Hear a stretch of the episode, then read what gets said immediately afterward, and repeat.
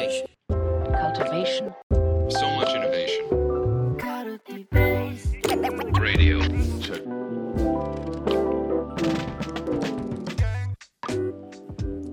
えー皆さん、こんにちは。人気良田です。えー今回の、えーデザインラジオでは、えーカルティベースラボのですね、えーイベントで、えー6月の、何日だっけ、えー25日ですね、6月の25日に、えー開催した、えー一橋大学の永山先生にですね、お越しいただいた概念シフトのイノベーション、人とことに、えー通底する変革のメカニズムとはというですね、えーイベントをやらせていただいたんですけども、ちょっとですね、そこの振り返りをあのしつつ、えーまあ、こうデザインという観点から何が重要なのかみたいなことをですね、えー少し考えていきたいなというふうに思います。えーということで、えーまあ、ちょっとどんなイベントだったかっていうのをですね、えー簡単におさらいできればなというふうに思うんですけれども、えー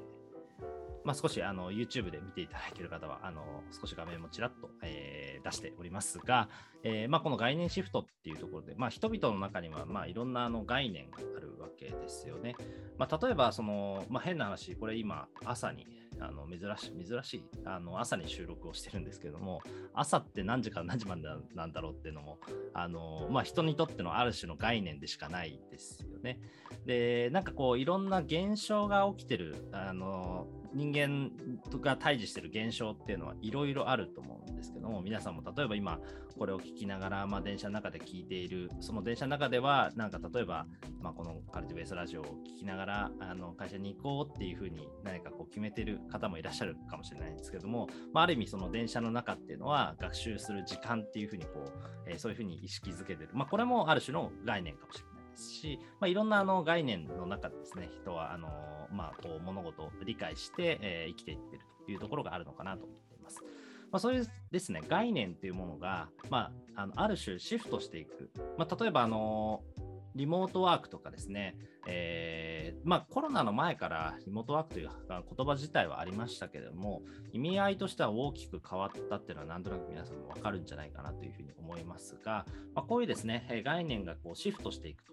えーまあ、そういうのがある種、えーイノベーションであるというふうにですね、えー永山先生の方は、えー整理をしてですね、じゃあこの概念シフトっていうのは何なのかということをですね、えーいろんな観点から、えーお話をいただいたとえーいうところですね。まあ、例えばあの虹の話とかがありましたね。虹っていうのは、何色っていうふうに、あのまあ、日本だと7色っていう話がありますけど、まあ、海外だと3色の国もあれば8色の国もあったりとかですね、まあ、いろんな理解がされているわけですけども、まあ、そういう概念というものをどういうふうにこう、人間は獲得しているのか。ですとか、えそういった概念シフトっていうものがですね、えどういうふうにしたら起きるのか、起きやすいのかみたいなことをですね、えー少しこう、えーここには今、あの画像を出しているところにはあの数式とかもないんですけれども、イベントの中では、あのじゃあそれをどういうふうにこう数式的に、えー考えていくのかということですね、まあ、ちょっとこう別の分野で扱われているようなあの知見等も活用しながら、えーこの数式的に表すとこんな感じになるんじゃないかということを、まあ、永山先生は今研究をされているということで、そういった部分をですね、えご紹介いただいたという、あんまりあのカルティベースではあのないタイプのイベントだったかなというふうに思って、あの非常にあの面白く聞いていただけたんじゃないかなというふうに思っております。もし、あの見たいなという方は、あの10日間無料であのカルティベースラボの会員であなれば見れますので、はい、あのもし興味ある方はぜひ見ていただければというふうに思います。で、えー今日はですね、えーそういった中で、改めてこのイベントを振り返りつつ、えーまあ、実際に、あの見ていただいた、えー耳ぐりのメンバーとですね、まあ、どういうところが面白かったのかですとか、えーどういうところは今後重要になってくるのか、あるいはあのまあ、このカルティベーツ・ザ・クリエイティビティとか、あのクリエイティブ・カルティベーションモデルとか、まあ、いろいろあの耳ぐりの考えっていうのはたくさんあるわけですけども、まあ、こういう考え方の中で、まあ、概念シフトというものをどういうふうにこう、えー捉えていけばいいのかということをですね、えーちょっとこうディスカッションしながら、えー深掘りしていきたいなというふうに思います。で、今日はですね、え2人、えーゲストに来ていただいているということで、えー渡辺さんとバンさんでございます。よろしくお願いします。よろしくお願いします。よろしくお願いします。夜聞いてる人もいるかもしれませんが、おはようございます。おはようございます。ございます。はい。じゃあということで、えっ、と、まあ、鍋さんは、カルティベースラジオ全般聞いてえーいる方は、えーご存知の方多いんじゃないかなというふうに思いますが、じゃあちょっと改めて簡単に自己紹介お願いしてもよろしいですか。はい、耳ぐりの渡辺です。カルティベースラジオですと、ファシリテーションラジオのパーソナリティをやっております。あのファシリテーターとして活動しています。よろしくお願いします。ありがとうございます。よろしくお願いします。で、えっ、と、バンさんは、地味にカルティベース系初登場？そうですね、初めてですね。初めてですね。はい。ということで、えー全世界の皆さんに向けて自己紹介をお願いいたします。めち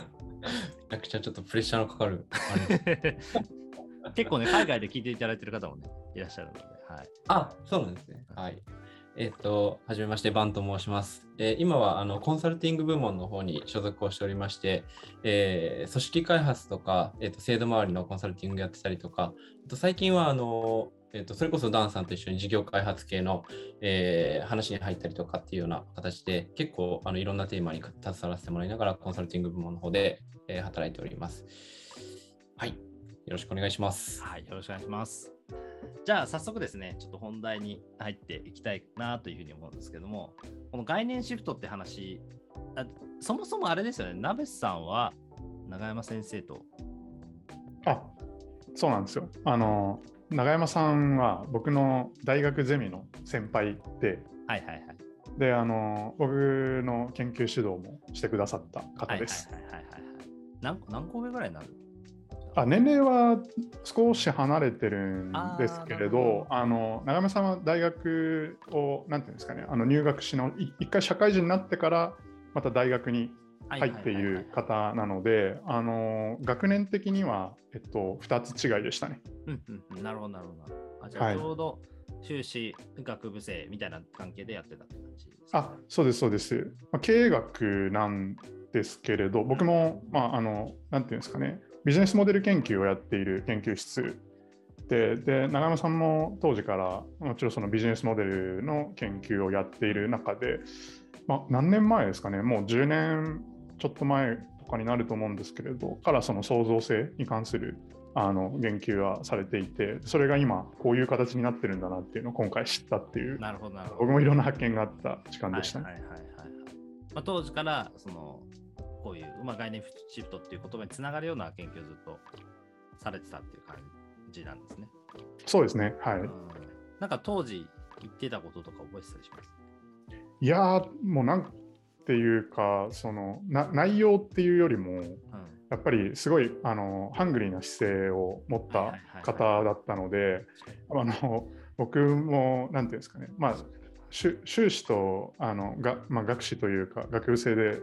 まあ、マインドセットが全然違うみたいなのはあるとは思うんですけれど、やっぱりあのそういったこう研究に対してストイックな姿をずっと見せてくれていたので、その学部生ながらもこう一つの物事に対してこうフォーカスをして深掘っていくことと、あとはなんかその、まあ、経営の戦略とかそのビジネスモデル研究っていうところをあのにこう焦点を絞って深掘っていくっていうよりもなんかそこで生まれたこう限界っていうものを感じたらそれをこう拡張していくっていうようなスタンスをあの実際に研究の中でされていたのでやっぱりこう深掘っていくこととあの拡張していくことの両軸っていうのが必要なんだなっていうのを、あの探求していく上での姿勢っていう意味で学ばせていただきましたね。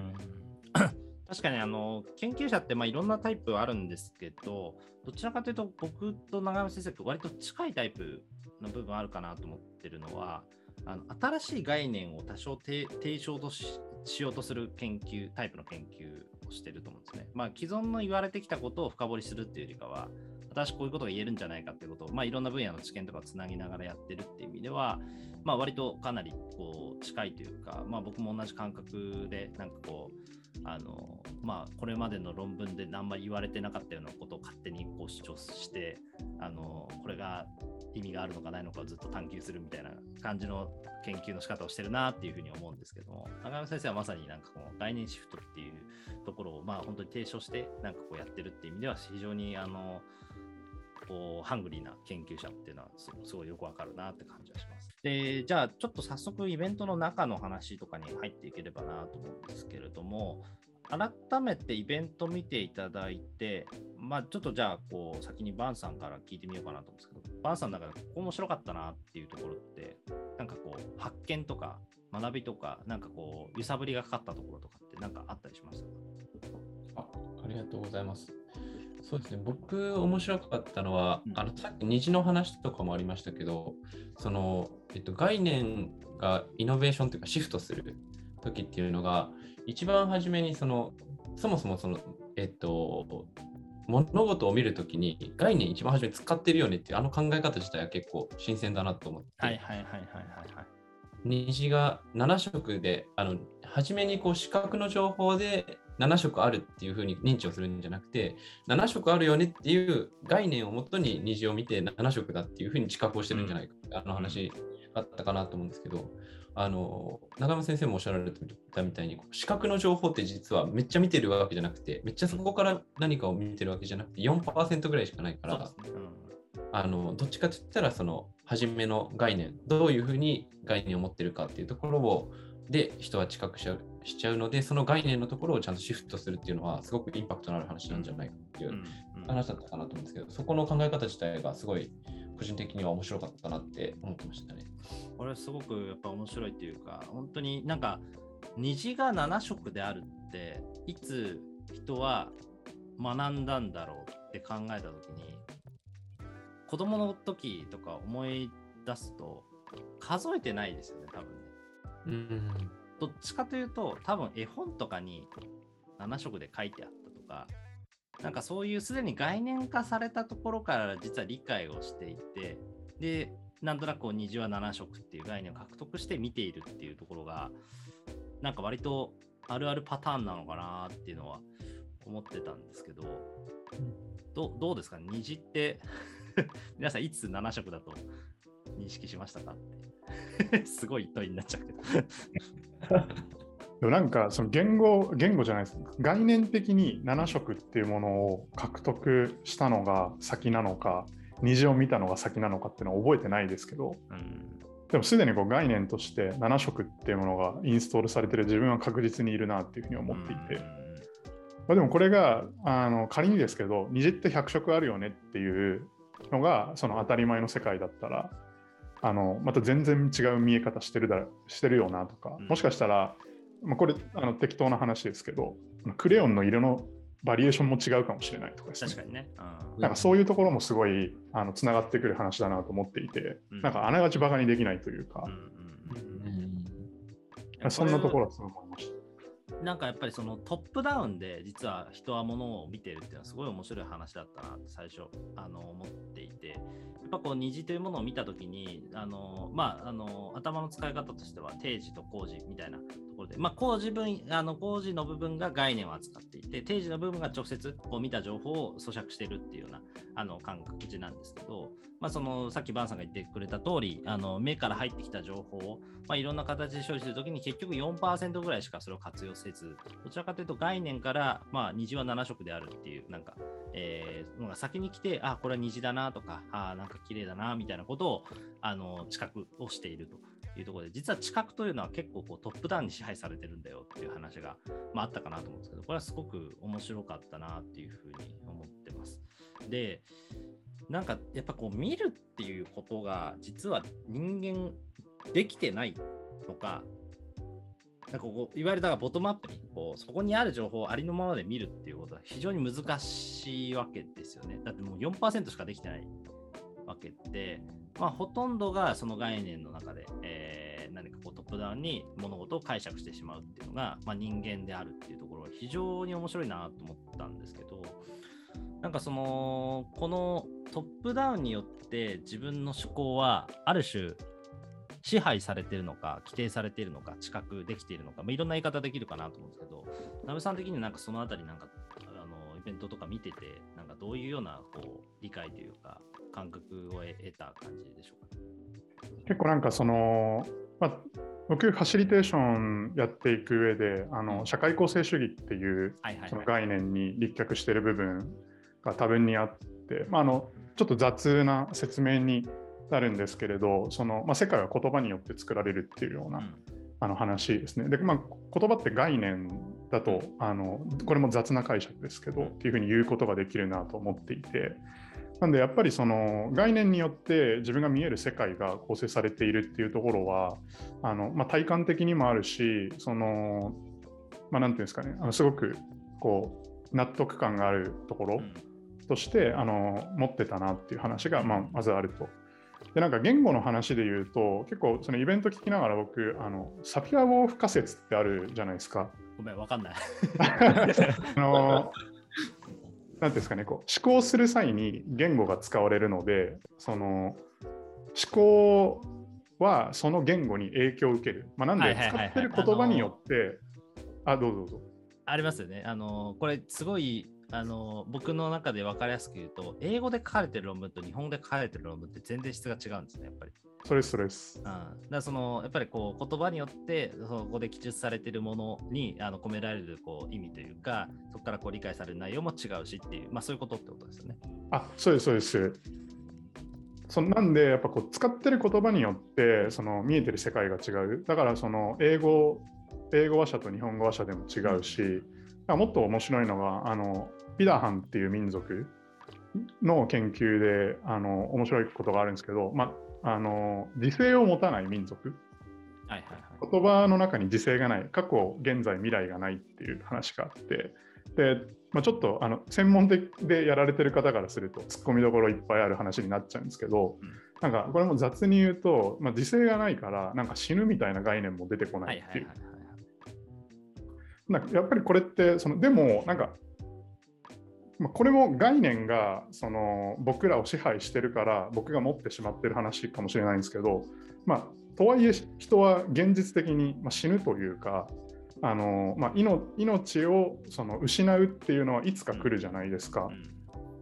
でもなんかこのこれ見えてる世界がなんかそうだっていうふうにも言えるしでも本当に死ぬっていう概念を持っていない人たちからしたらその人が動かなくなってあの朽ち果てていってもうん。死んでいないっていうことになるのかもしれないなと思っていて、うん。だこれってその、まあ、トップダウンがその概念的な、まあ、理解から来るもの。でボトムアップがその外側の世界にある、まあ、その現実というか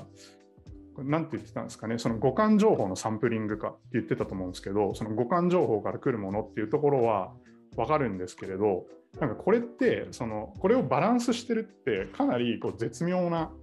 話だなっていうふうにあの聞きながら思ってたっていう感じですね。面白いですね。うん今なんか話聞いてて、パンさん的にはなんか、どうですか？いやそうですね。五感情報のサンプリングまさにそうだなってうん。思って聞いてました。なんかあの、なんだろうな。結構組織、組織系の話うん。で考えたときに、あの、五感情報で、えっと、目の前で起こってる、例えば会議体とかで行われてる、そのなんか場の情景と、あの、なんていうか、そこがなんか問題であるかどうかって結構は人によって判断しにくいなと思ってて、うん。あの、なんていうか、この間それこそ経営会議とかがあった、あの、お客さん先であったんですけど、その経営会議とかの場において、えーなんかこう、うちって結構対話を重視してるから、その、価値観レイヤーでちゃんと対話ができてるかどうかっていうのを、うんその眼差しで結構見たりすると思うんですけど、五感情報で見見ると、一応その場はあの話し合いもなされてて、一応なんかこう、あのーそれぞれがリラックスしてるようには見える。うん。よね、ただその、えっと、対話っていう概念を持っててあの価値観のレイヤーまでいかないとあの深まった議論がなされてないんじゃないかっていう概念を持ってみるとそこが初めて問題として見えてきたりとか。うん。そこのなんかこうギャップが初めてそこで知覚ができるっていうところがあるなと思ってて、なんかその概念を持たないと知覚ができないしあの知覚をしないとその概念がアップデートできないみたいななんかここのなんか両方あるのがすごいあ面白いなって思って今の鍋さんの話をそうですね。いや本当なんかそれはすごくあの大事な、まあ、一つのこのイベントの気づきだったかなと思うのは結局人は見ているようで見ていないわけですよね。結局だって4%しかありのままの情報を見ていなくて残りの96%は概念によって支配されている。ってなった時に、まあ単純に言えば一つは、じゃあその概念側をどうやって獲得していくのかっていう話はあると思うんですよね。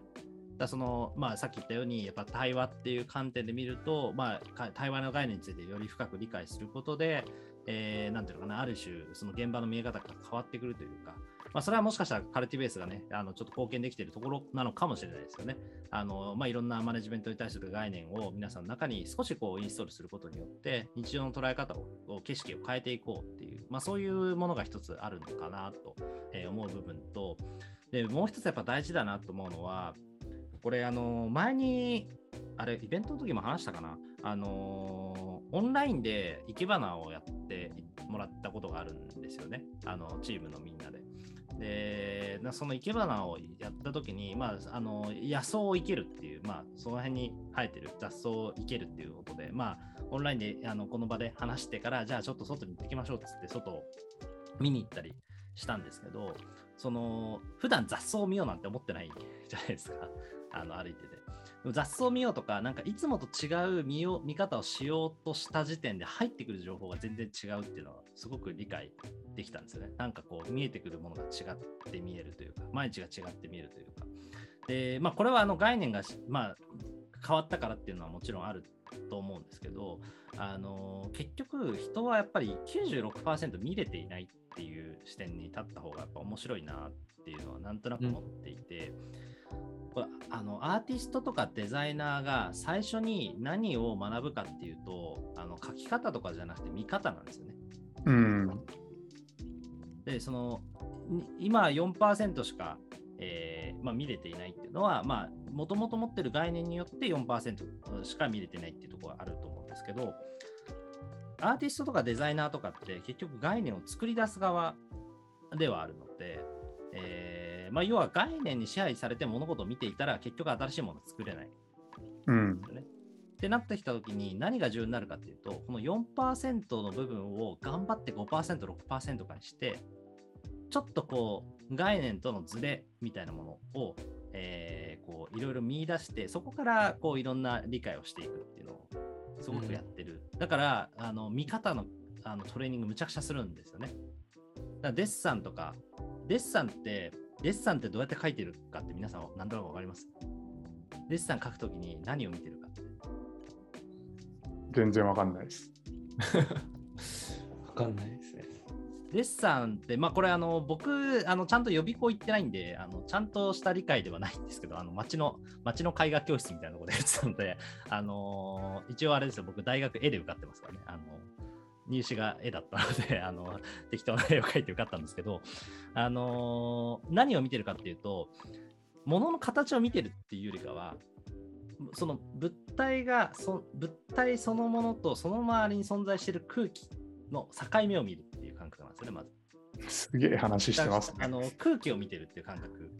が結構まずあると。で、まあ、当然あの、あとは光みたいなところありますね。まあ、光はなんとなくわかるかなと思うんですけど、光の明暗っていうものがあの常にあの物事には明暗があるので、まあ、それを見るだったりとか、あとはまあデザイナー的な色覚で言えば、まあ、ちょっとあのいろんな色のモデルがあるんであれなんですけど、あのあのサイドとか明度とかあのそういったものがあるわけですよね。色相とあのいろんなあのものがあるんですけど、色を見るときに単純に何色って理解するっていうよりかは、その、えー色相と明度とサイドみたいなこう感覚で理解して、まあ、色をコントロールしてみたいなとこあるんですけど、まあ、そういう概念を、まあ、概概念をインストールするっていうか、こう見方をトレーニングするっていうのをむちゃくちゃ最初やっぱりこうやるんですよね。デザイナーの初等教育とか、まあアーティストもそうだと思うんですけど、割と見るっていうことをむちゃくちゃトレーニングをしていて、で、結局、多分、あの、まあこれはあの、まず一人の人っていうところが新しい概念を獲得していくためにはっていうところなのかもしれないですけど、いかに見るをトレーニングできるか。もっと言うと、私たちは96%見れていないっていう感覚を持てるかっていうのがむちゃくちゃ大事なんじゃないかなと思いながら聞いてたっていうのはありますね。なるほど、なるほど。でそろそろ1本目終わりかなと思うんですけど、確かに、はい、日本において取ろうと思っておりますが、はい。2 本目の入り口でしたい話、うん。話してもいいですか？はいはい。でなんかその知覚メカニズムとして今回紹介されてたのってその概念があって概念からそのえーまあ、インプット、その五感情報のサンプリングの方のベクトルが走ってると思うんですけど、今のダンさんの話って、その逆をあえてやろうとしてるっていうところだったなと思ってて、でこれって結構あの他でも言われてるっていうか、あの僕、レイチェル・カーソンのセンス・オブ・ワンダーを思い出したんですけど、はいはいはいはい。なんかやっぱりその知ることよりもその感じることの重要性っていうものを、まあ、あの沈黙の春を書いたレイチェル・カーソンがめちゃくちゃ科学的な書じゃないですか。だ概念めちゃくちゃ概念的な考え方ができる人がそのセンス・オブ・ワンダーっていうのを言ったっていうところに僕はすごいあの面白さを感じてるものところなんですけど